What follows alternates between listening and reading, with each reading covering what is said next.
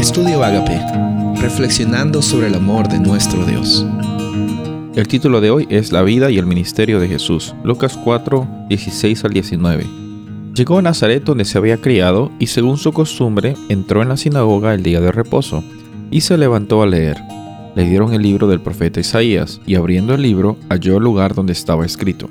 El Espíritu del Señor está sobre mí, porque me ha ungido para anunciar el Evangelio a los pobres me ha enviado para proclamar libertad a los cautivos y la recuperación de la vista a los ciegos, para poner en libertad a los oprimidos, para proclamar el año favorable del Señor.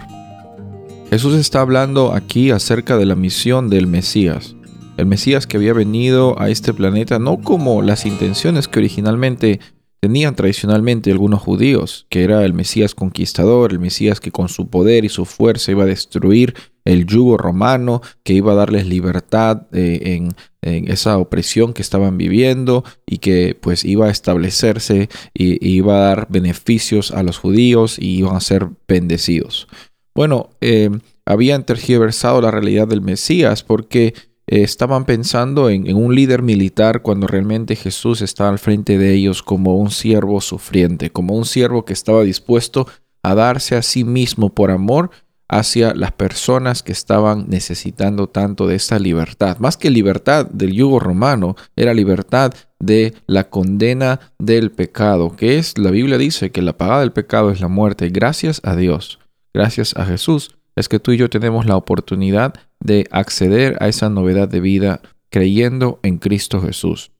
Y cuando vemos el caminar de Jesús en su vida, en su ministerio, en cómo él interactuaba con las personas, nos damos cuenta que nuestra vida eh, es una hermosa oportunidad la que Dios nos da de en nuestra vida conectar con personas que están pasando por circunstancias difíciles. Y así, así como Dios está bendiciendo nuestras vidas, de la misma forma también nosotros somos agentes de bendición para otras personas. ¿Por qué? Porque estamos siguiendo el ejemplo de Jesús. Jesús nunca estaba buscando un bien para que él mismo tenga ventaja sobre los demás. Jesús no estaba buscando simplemente eh, de una forma egoísta tratar de hacer las cosas. Él siempre estaba considerando a las personas que estaban con tanta necesidad de tener estas palabras de vida, también de curar a las personas que estaban pasando por alguna dolencia física, pero lo más importante, Él se, él se hizo el Cordero de Dios, Él es el Cordero de Dios que, que dio su vida por la humanidad para que tú y yo tengamos la oportunidad de caminar con la certeza de que hay esperanza y hay salvación. En el ejemplo del ministerio de Jesús encontramos que el servicio es parte de la interacción eh, entre Dios y el ser humano. ¿Por qué?